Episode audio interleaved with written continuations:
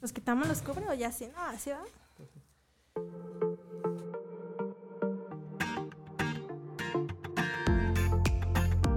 Nuestra cultura y prácticas cambian constantemente y es necesario tener un tiempo de innovar.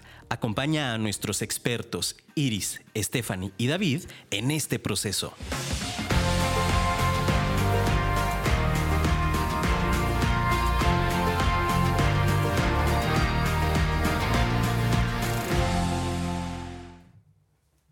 Hola, muy buenas tardes, bienvenidos a Tiempo de Innovar. Estamos aquí Stephanie, Saludos.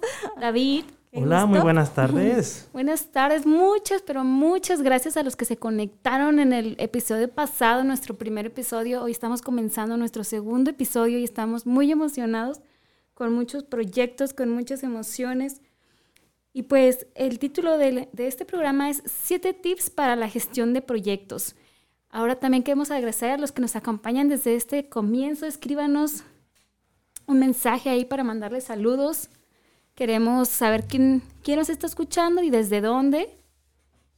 Así es. Y bueno, realmente también me sumo a estos agradecimientos. Estamos muy sorprendidos. Ya cuando nos pasaron un Sí. poquito ahí de la- las estadísticas, de dónde nos Ya escuchaban, sé. tenemos la sorpresa que, que- que de varias partes de, de la República, este, algunos de Estados Unidos, inclusive algunas personas hasta de, de Gran Bretaña, ¿verdad? Vimos en el mapa. Estábamos muy, muy, muy sorprendidos de, de- de esta respuesta.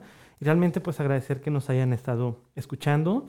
Eh, igual recordarles que, bueno, si no tuvieron oportunidad de, de- de escucharnos en, en- en vivo la semana pasada, también ya nos encontramos en Spotify.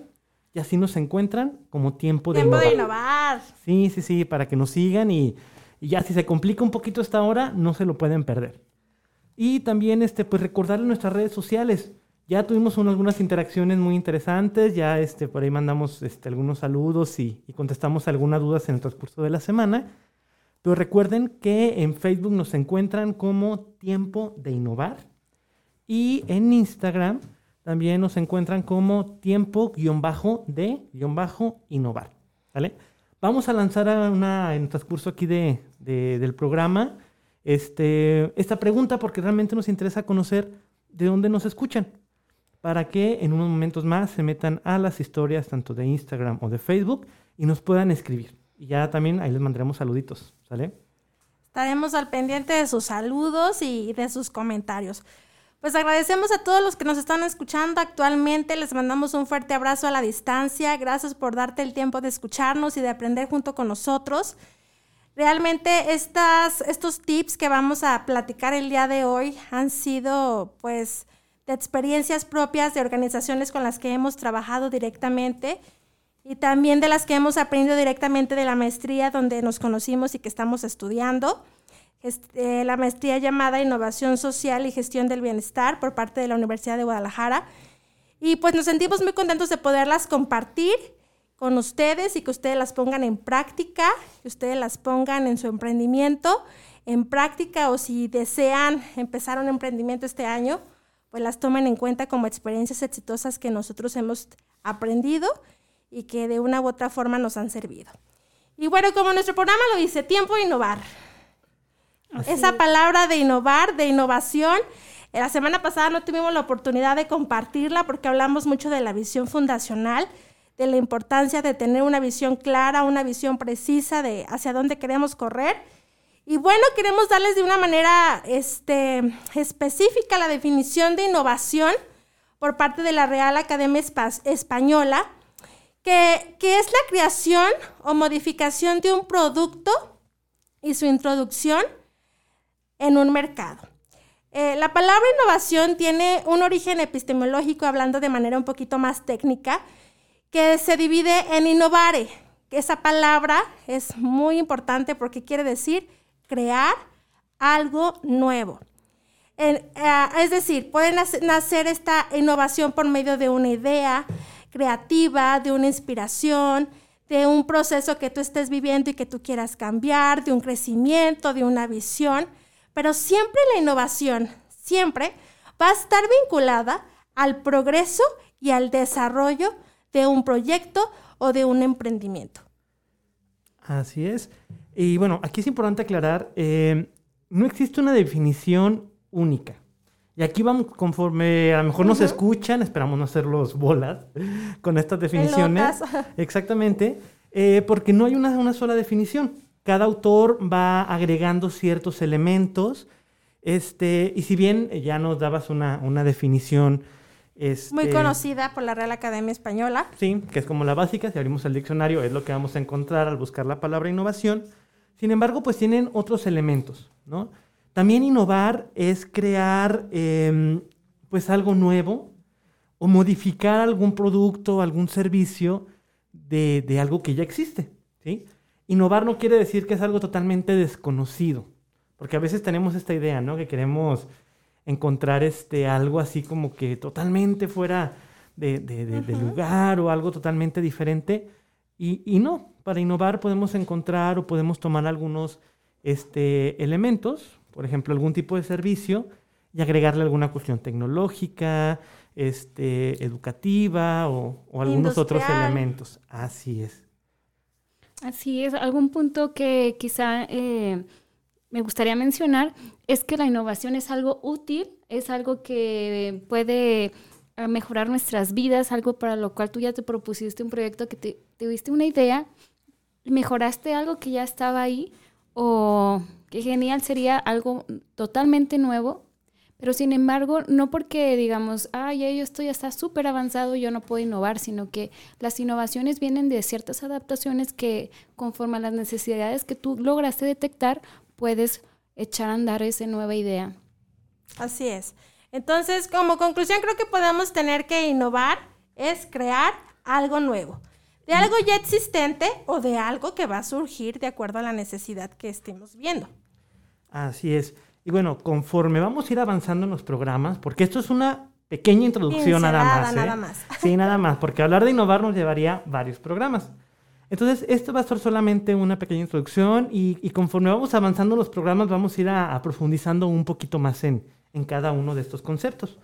Y aquí creo que es importante también eh, identificar que la innovación eh, va en diferentes áreas, ¿no? Ya lo comentábamos que la innovación educativa, por ejemplo, tiene elementos muy especiales y muy particulares. La innovación social, la innovación tecnológica, este, otro tipo de innovación puede ser la, la innovación en ecología, ¿no? Así porque, es. porque hay diferentes conceptos que se van abarcando. Sí, la, in- la innovación ambiental que cada vez las personas toman más importancia, creen más que es realmente necesario un cambio ambiental en nuestros modos de vida.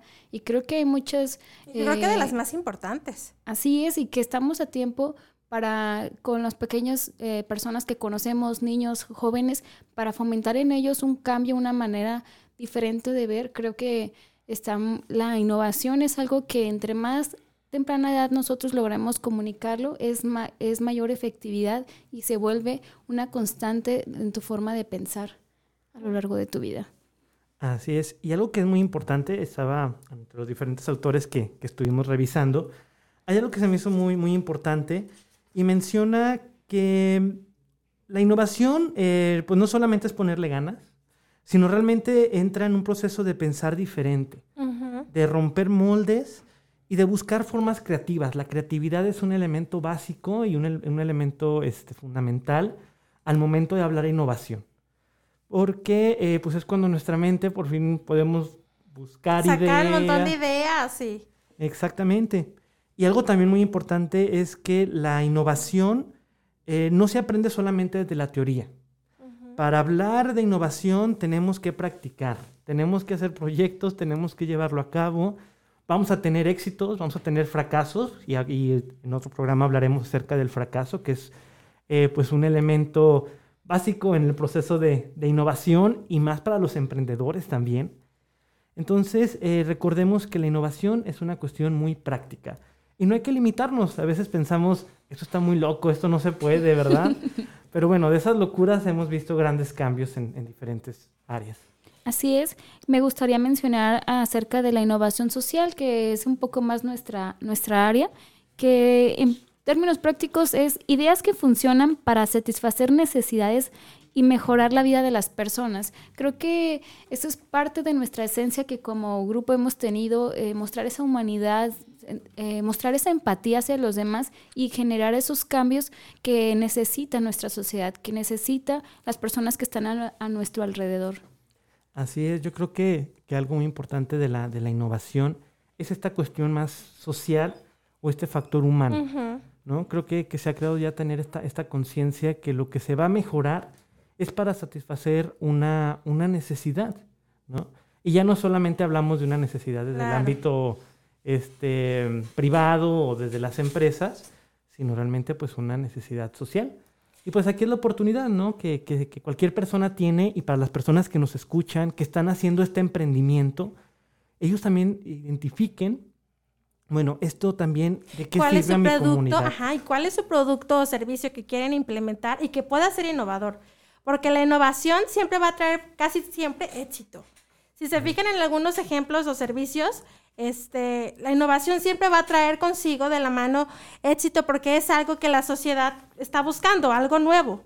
¿sí? Si tenemos un producto, un servicio que a lo mejor estábamos acostumbrados, por ejemplo, a esta, esta nueva forma en la que rentamos casas de, de acuerdo a nuestras necesidades y que sale un poquito más económico que ir a un hotel, y a alguien se le ocurrió, ocurrió realizar una plataforma para poder e ir a otro, a otro país o a otra ciudad e innovar sobre la forma de, los servicios, ha traído un boom ha traído un éxito.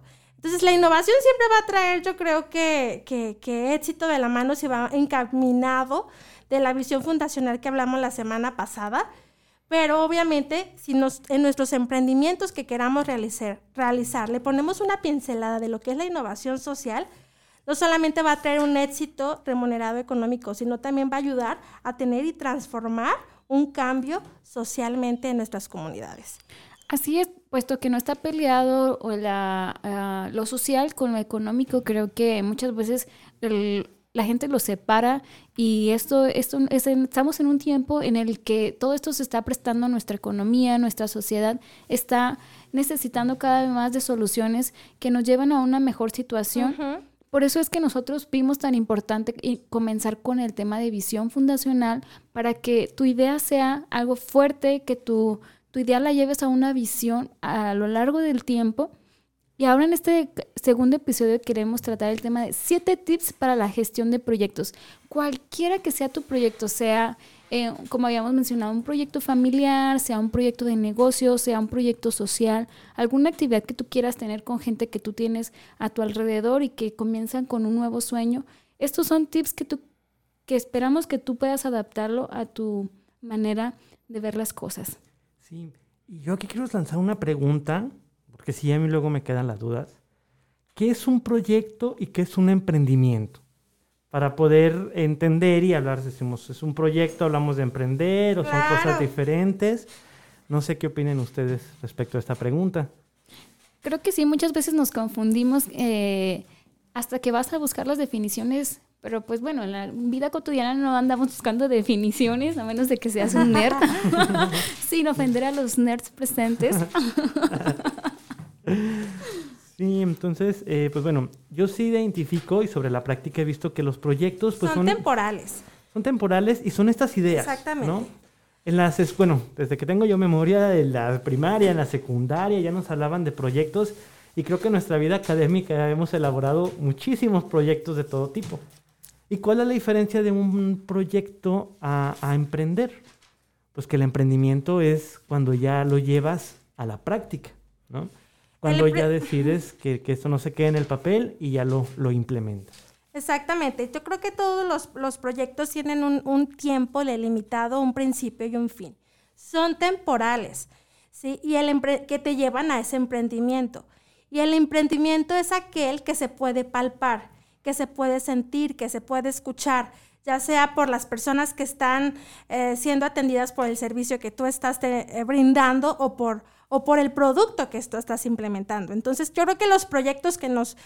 Porque mucha gente puede decir, no, yo tengo un emprendimiento súper suave y todo, pero son, son proyectos. Por eso es bien importante definir, diferenciar y definir estos dos conceptos, porque todos los proyectos tienen que ser temporales, tienen un inicio y un final, pero que tienen que llevarte a ese logro de emprender y de lograr lo que quisiste realizar en tu visión fundacional. Ese cambio o esa mejora.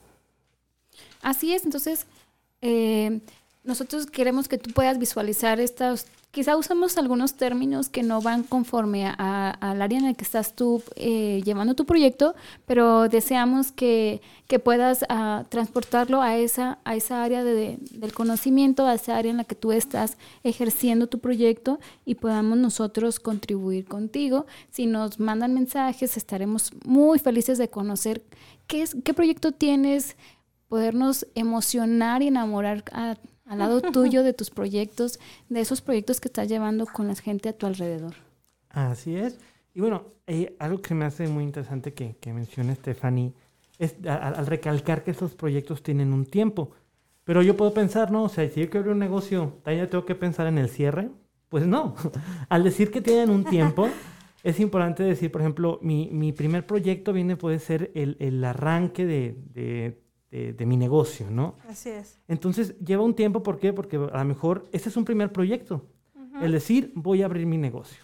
Y bueno, tenemos que poner una fecha, tenemos que establecer a lo mejor si lo quiero hacer en un mes, en dos meses. O sea, ¿cuánto tiempo me va a tardar en llevar este primer proyecto?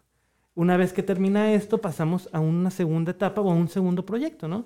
Ahora sí, ya mi negocio está abierto.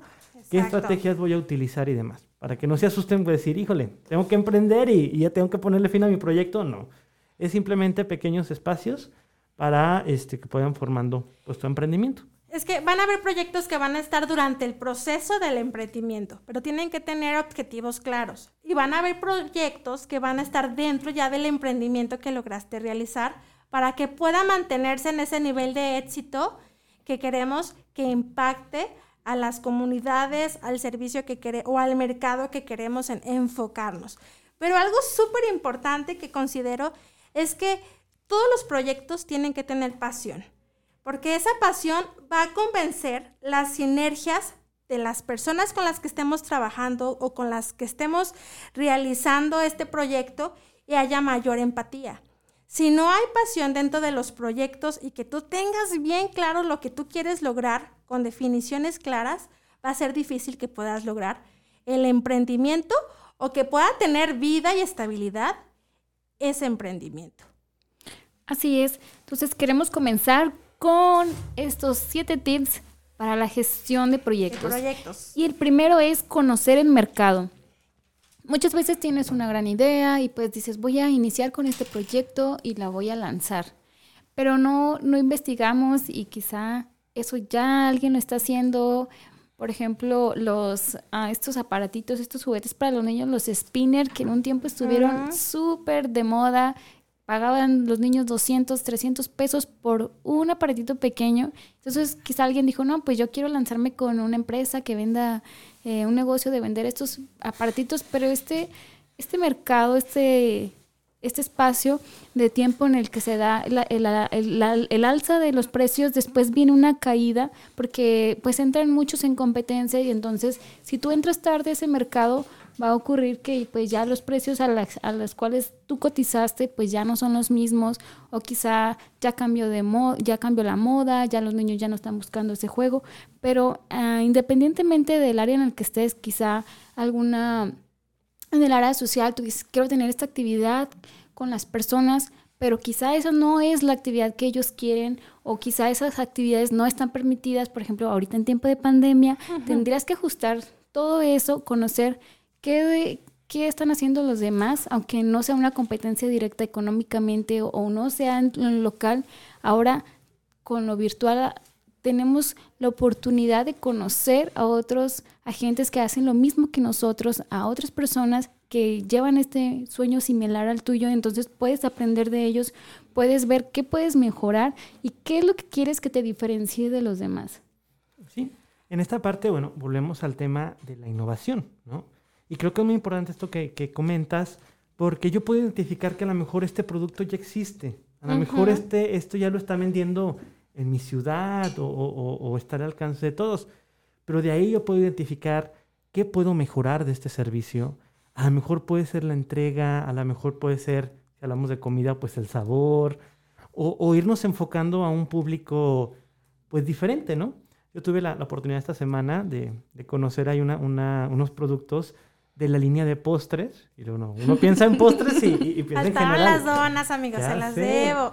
Pero empecé a conocer estos postres que son postres eh, eh, de la línea vegana, que son postres que no tienen ni, ni leche, ni huevo, ni ningún tipo de, de producto de origen animal. Órale. Entonces digo, eso está, está padre, ¿no? O sea, empiezas a innovar, empiezas a conocer que, bueno, a lo mejor Porque hay un sector de un mercado que se cuida muchísimo. Claro, entonces dices, ya existen ciertas eh, empresas, este, pastelerías y demás que tienen este giro, pero si yo lo quiero hacer, ¿cuál va a ser el plus? ¿Cuál va a ser lo diferente? Claro. Y entonces ahí entramos en, en la importancia de conocer nuestro mercado, ¿no? Y decir, hoy tengo ganas de abrir una pastelería y voy a abrir una más cuando me doy cuenta que, bueno, en Guadalajara, donde estamos aquí ahorita transmitiendo, este, bueno, está lleno de pastelerías, ¿no? Yo creo que este punto número uno que pusimos de conocer el mercado es tan importante porque muchos tenemos sueños y emprendimientos y proyectos, pero no conocemos a cuál mercado vamos a, a llevarlo. Y si no sabemos el territorio en el que vamos a implementar nuestro emprendimiento, pues estamos obviamente súper perdidos. Es como una aguja entre la paja, porque no sabes a qué mercado vas a llevarle el servicio específicamente y la gente no va a conocer pues el, el producto que tú estás implementando. Entonces, si quieres poner un emprendimiento, ya sea por línea o sea en un lugar establecido físico, es importante que tú conozcas el nivel económico que hay a tu alrededor, qué comercios se mueven alrededor, cuál es el mercado específicamente, puede ser en este caso para niños, para padres, para maestros, para, o sea, un sinfín de cosas, ¿no? Yo hablo en este caso por mí porque yo cuando implementé la escuela en donde estoy, antes de, de- ubicarla en este lugar, hice un rastreo alrededor de los colegios y de las zonas donde, donde estaba la escuela donde ahorita tengo y vi cómo estaban las colegiaturas más o menos de las diferentes escuelas para que más o menos ni fueran ni muy cara ni muy barata, cuáles eran los, los beneficios que ellos ofrecían y que yo iba a ofrecer para poder diferenciarme de ellas, porque finalmente iba a ser una competencia que iba a tener directa con ellas. Entonces, conocer al mercado te va a abrir la oportunidad de innovar, de decir, ah, órale, en aquel colegio me gustó esto, esto, esto que me ofrecen, pero yo puedo hacer esto, esto, esto mucho mejor para que cuando vengan los papás o mi mercado puedan convencerlos de quedarse conmigo. Entonces, este punto número uno lo consideramos súper importante porque tienes el emprendimiento bien padre y tu sueño y una visión fundacional, pero si no conoces el territorio y el mercado, es muy difícil que pueda tener el éxito deseado. Sí, es parte de aterrizar en la realidad, en la realidad en la que te encuentras. Creo que muchas veces cuando logras detectar una necesidad porque fuiste cliente, porque fuiste parte del mercado, vas a entender más las necesidades. Me ha llegado a pasar que en ocasiones estás buscando un producto y no lo encuentras y dices, o un servicio y no lo encuentras, le buscas por un lado y por otro y entonces llegas a un punto de decir, avancé tanto en esta área que pues ya conozco mucho y tengo la oportunidad de empezar en un negocio o emprender un proyecto aquí en esta área, pues vas y, y le echas ganas porque ya lo exploraste, ya fuiste como un consumidor, como un cliente que viste las ventajas y las desventajas. Entonces, también ponerte en la perspectiva del cliente, del, del consumidor o del beneficiario de tu proyecto será una manera que tú lograrás conectar tu producto con, con, con esas personas que ellos, van a recibir. Ajá. Así Y- es. Y, creo que también en esta parte que mencionas, no solamente ver a nuestros clientes, sino también de manera interna, ¿no? Y aquí entra a lo mejor esto que platicábamos de la innovación social, porque a lo mejor desde la producción podemos nosotros incluir a personas que a lo mejor es más difícil el acceso a su trabajo, a lo mejor algunas personas con, con algún tipo de discapacidad, y, y esa parte de ver también de manera interna podemos también innovar, ¿no? Desde la producción, desde que nuestros productos sean elaborados a lo mejor este, con, con productos nacionales, de consumo local y bueno, todo este tipo de cosas, siempre le van dando este, este plus y bueno, ya hablaremos en otro momento del, de- del valor ¿no? de nuestro producto, pero entonces importante. Conocer nuestro mercado. Muy bien. Y bueno, ese viene siendo el tip número uno. Pasamos al número dos, que viene siendo la planeación. En este punto, em, pues básicamente es todo lo que yo tengo en mi cabeza, lo que he estado yo pensando, que luego se nos llegan los pensamientos en la noche. y es importante tenerlos pues escritos en un papel, tenerlos en un documento. Depende de tu emprendimiento, depende del proyecto que tú quieras realizar, pues ya existen diferentes eh, metodologías y, y demás, pero de manera muy general queremos dejar en claro que la planeación simplemente es tomar tu cuaderno, tomar una pluma, un lápiz o, o abrir tu computadora en un Excel y empezar a escribir de una manera ordenada qué necesito para arrancar mi emprendimiento. En este sentido, este, por ejemplo, es importante que esta planeación tenga algunos elementos claves, como colocar fechas. Si yo quiero abrir un negocio, por ejemplo, ¿qué necesito primero? ¿no? Bueno, mi local, a lo mejor los permisos municipales o los permisos que van pidiendo de cada uno de los giros. Este, y, y nosotros ir estableciendo en qué fechas queremos que se vayan cumpliendo. Es donde tú mencionabas la cuestión de la temporalidad. Así es. Pues, pues creo que hemos tenido algunos, algunas ideas muy buenas, pero vamos a ir a, a un corte y los dejamos con una pregunta. ¿Cómo crees que puedas identificar tu mercado principal en el emprendimiento que quieres alcanzar? Regresamos.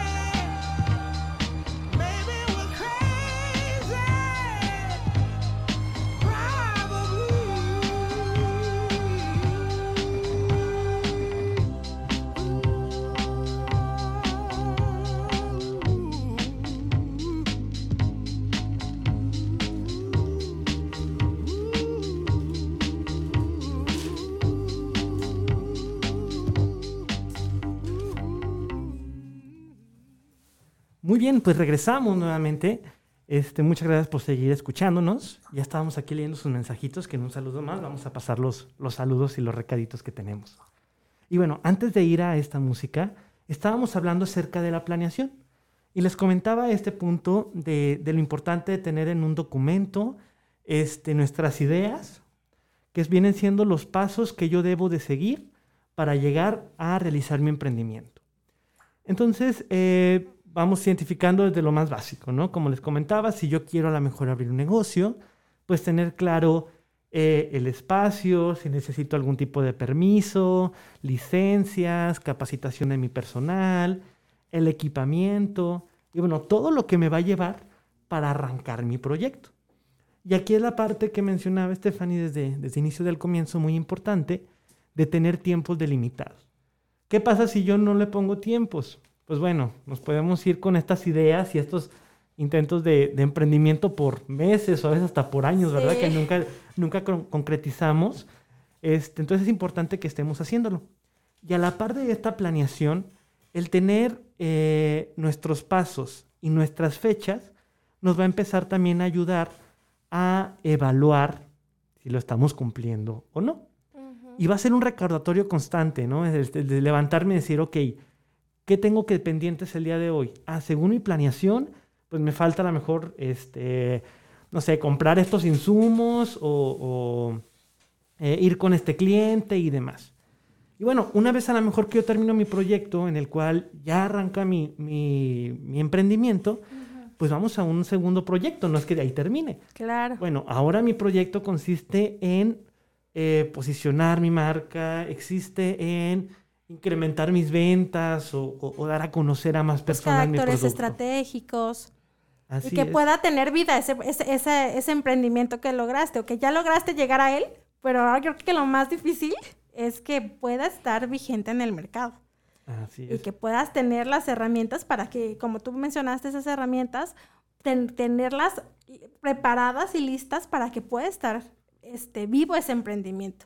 Así es. Y como les comentaba también al- al- al- un poquito al inicio, eh, ya dependiendo tu emprendimiento, ¿no? Por ejemplo, ya los que quieren emprender un poquito más formal, eh, luego quieren bajar recursos o, o a veces hasta para el mismo gobierno queremos ir a, a buscar algún tipo de financiamiento. Y bueno, ya cada dependencia o cada institución pues, o su- cada convocatoria pues tiene sus formatos de, de, de planeación, ¿no? Entonces, Claro. ya sobre la marcha, los que estén más metidos en este tema, pues vamos a, a- a ir conociendo diferentes metodologías, diferentes formatos, pero de manera global lo importante y que tú puedes tenerlos, o sea, independientemente de los, de los formatos que te puedan pedir, es que tengas claro tú tus ideas y los pasos que debes de seguir en los tiempos que lo quieres realizar y sobre todo el impacto, ¿no? O sea, ¿a dónde quiero llegar con esto o qué es lo que, que espero hacer? Así es, también en caso de que sea un negocio, busques eh, un inversionista que, que llegue a apoyar tu proyecto o busques un socio, creo que también por ahí es, es primordial que tengas la idea clara, que marques los tiempos. Una persona cuando va a invertir su dinero, va a invertir parte de su capital, quiere ver que tú tienes la seguridad de que sabes lo que estás haciendo y que sabes qué es lo que quieres hacer. Y cuando uno se marca tiempos, es ahí cuando nosotros podemos mirar las cosas de una mayor claridad y los demás nos pueden ver que nosotros vamos serios y que tenemos claridad de nuestras metas y objetivos. Quizás te cueste un poquito de trabajo planear, a lo mejor no sabes ni cómo hacerlo. Por ejemplo, aquí de los tres que estamos en este momento, yo creo que el mejor planificador de los tres, o considero así desde mi punto de vista, es David.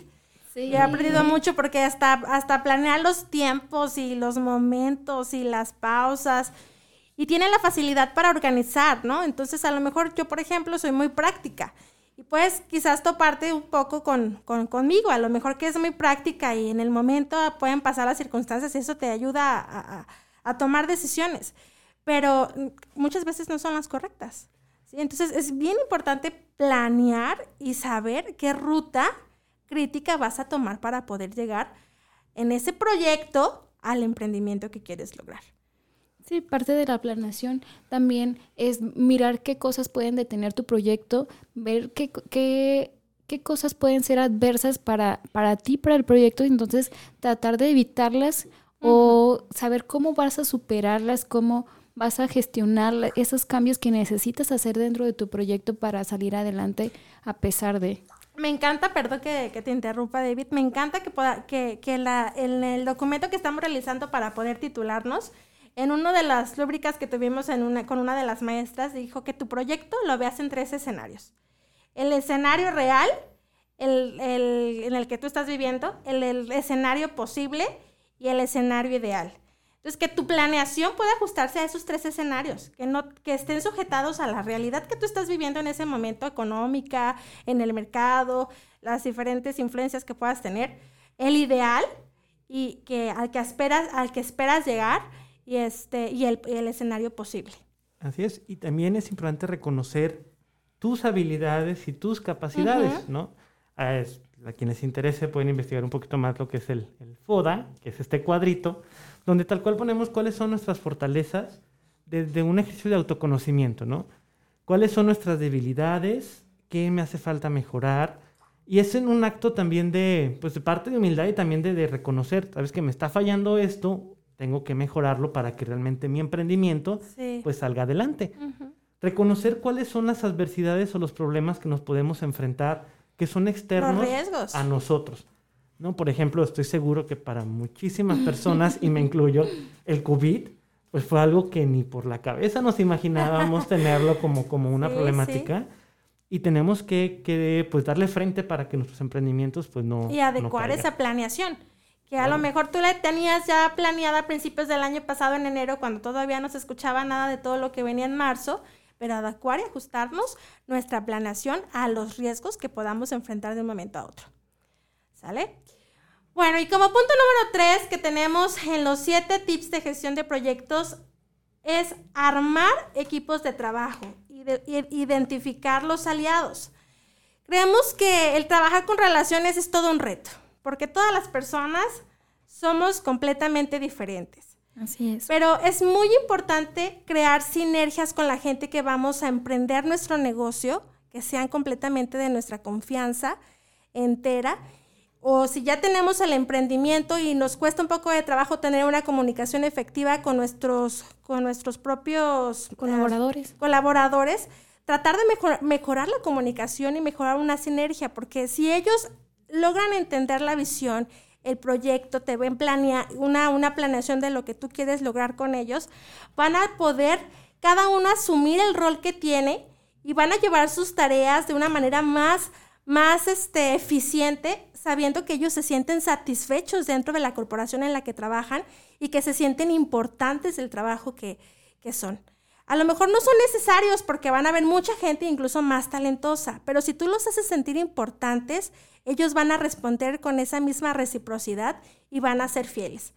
Recuerdo en una ocasión cuando trabajé durante nueve años en una escuela y que salí de, nunca había trabajado saliendo de, la, de la normal, en ninguna escuela fue la primera ocasión que trabajé. Cuando volví a hacer solicitud para entrar a otra, yo veía que, que las que estábamos ahí para ser entrevistadas tenían en su currículo hasta cinco o seis escuelas que habían trabajado como experiencia, ¿no?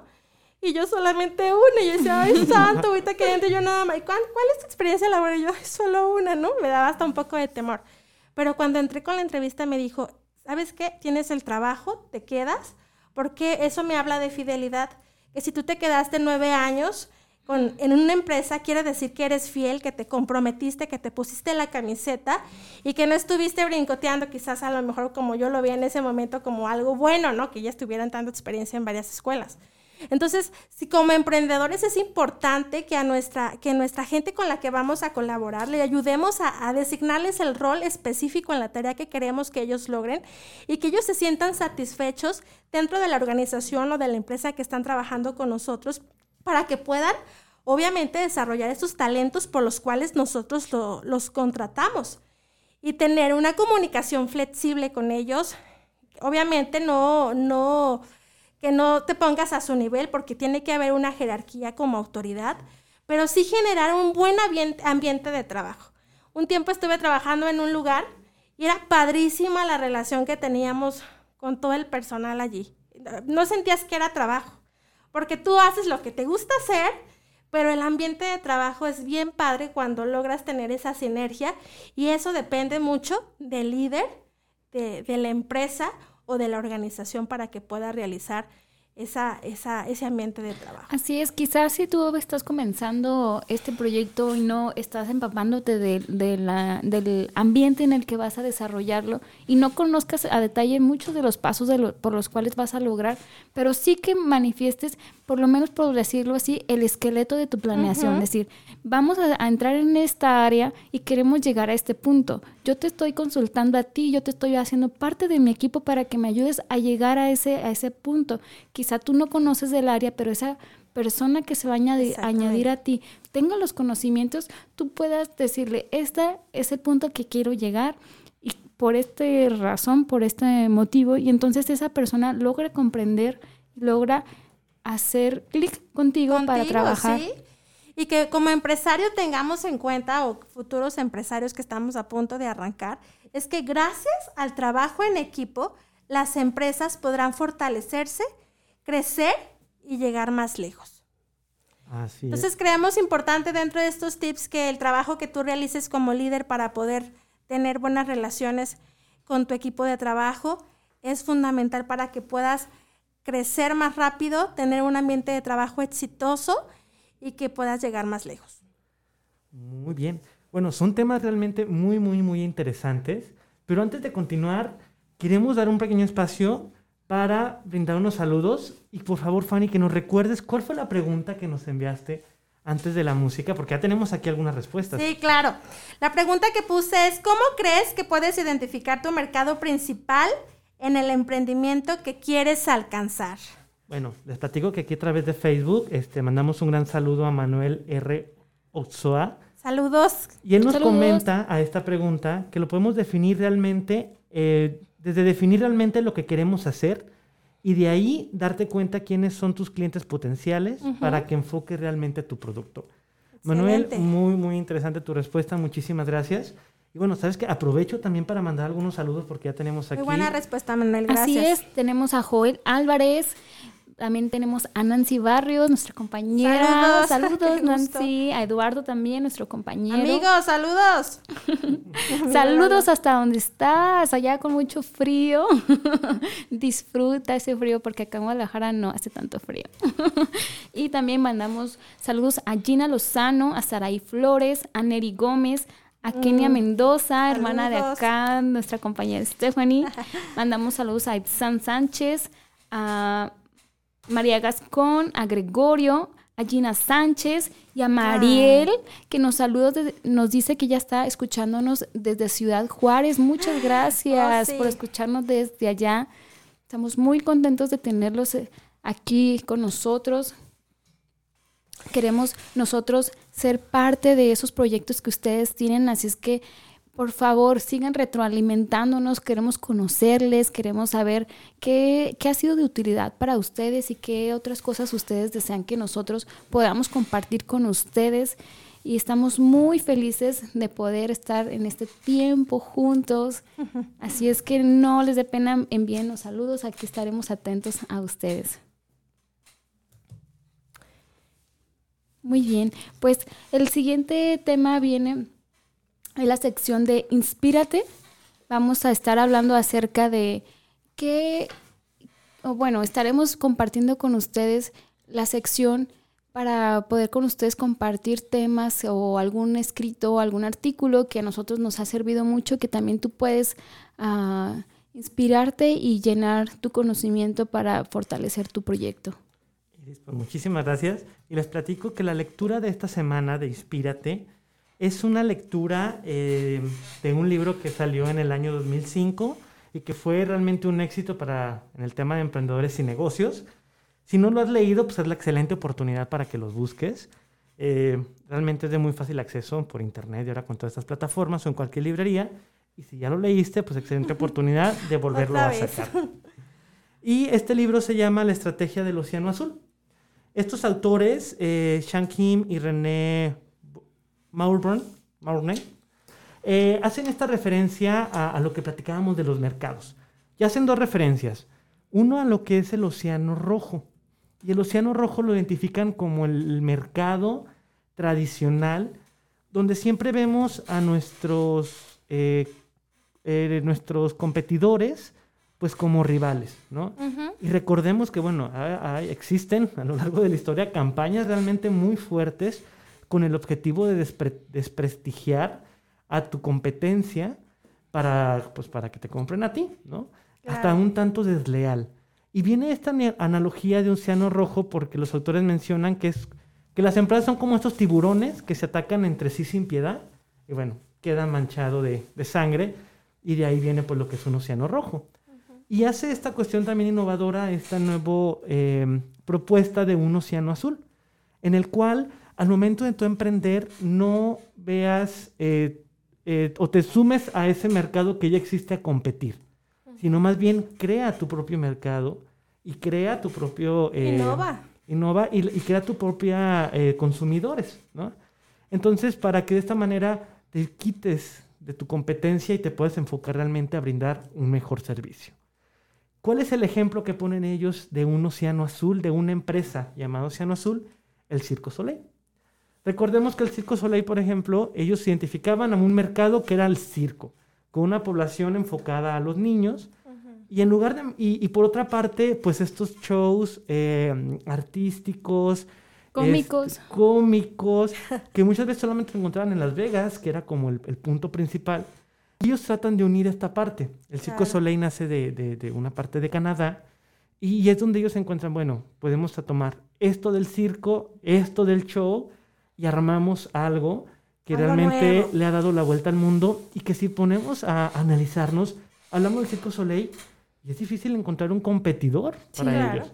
Ellos es- este, crearon su propio mercado, Su esencia. su esencia, este, y realmente no tienen competidores, ¿no? Entonces encontramos un circo, sí, fa- que lógicamente es familiar, pero estoy seguro que un poquito más para los adultos, porque sí lo disfrutan más por, por todo el arte que, Que, desarrollan y que ellos manejan.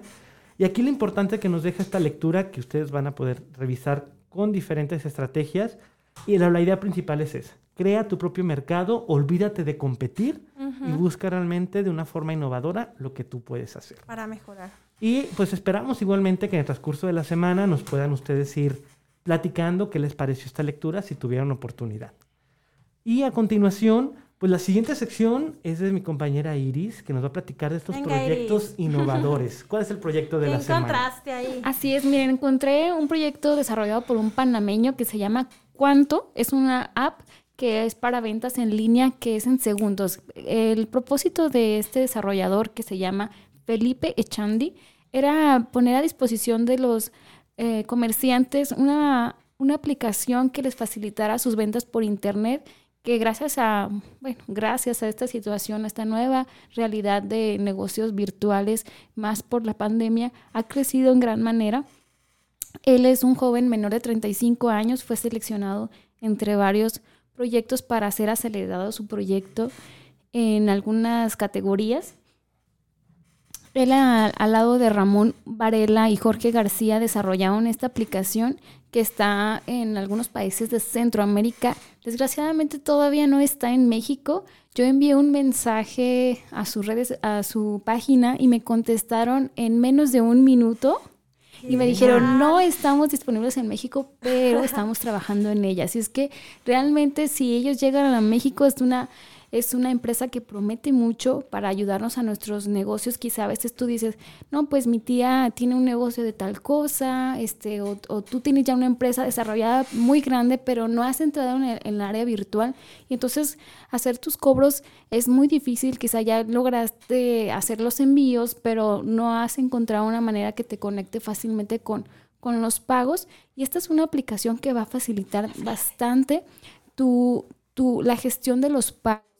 Es una aplicación que uno puede tener en el teléfono y pones ahí tus productos y este, generas la orden de compra y se la envías por WhatsApp, por cualquier medio. Así es que gracias a estas grandes mentes, grandes mentes que se preocupan por los pequeños negocios, Negocios. para que se puedan ajustar a esta realidad en tiempos de pandemia. Muy bien. Iris, pues muchísimas gracias. Qué buena muy información. Estaré muy al pendiente a ver si pronto llegan a México. Sí. Compañeras, pues los tiempos ya se nos vienen encima y estamos ya casi por Oh. terminar.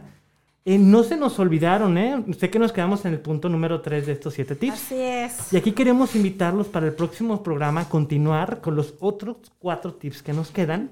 La Ya de- próxima semana. La próxima semana, sí, es el próximo lunes a las 6 de la tarde. Y en la próxima, este, en el próximo programa tendremos a una gran invitada que es una emprendedora, compañera y amiga de nosotros, que nos va a estar también desde su perspectiva, pues dándonos este, estas, estos ejemplos De cómo ha vivido y de cómo es. Entonces, no se pierdan el próximo lunes a las 6 de la tarde. Y bueno, para finalizar, recordarles que los seguimos en- que nos sigan en nuestras redes sociales, estaremos en contacto con ustedes en el transcurso de la semana. Y bueno, para concluir, pues Stephanie, Quiero compartirles la de- frase de la semana rápidamente de Peter Drucker, que es un consultor y profesor de negocios considerado el mayor filósofo de administración. Y su frase para terminar esta semana es, el empresario siempre busca el cambio, responde a él y lo explota como una oportunidad. Pues nos vemos pronto.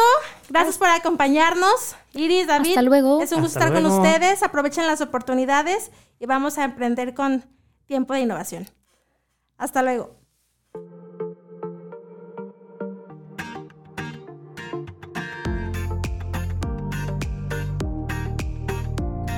No te quedes con los brazos cruzados, practica lo que hemos aprendido y recuerda que tenemos una cita el próximo lunes en punto de las 6 de la tarde.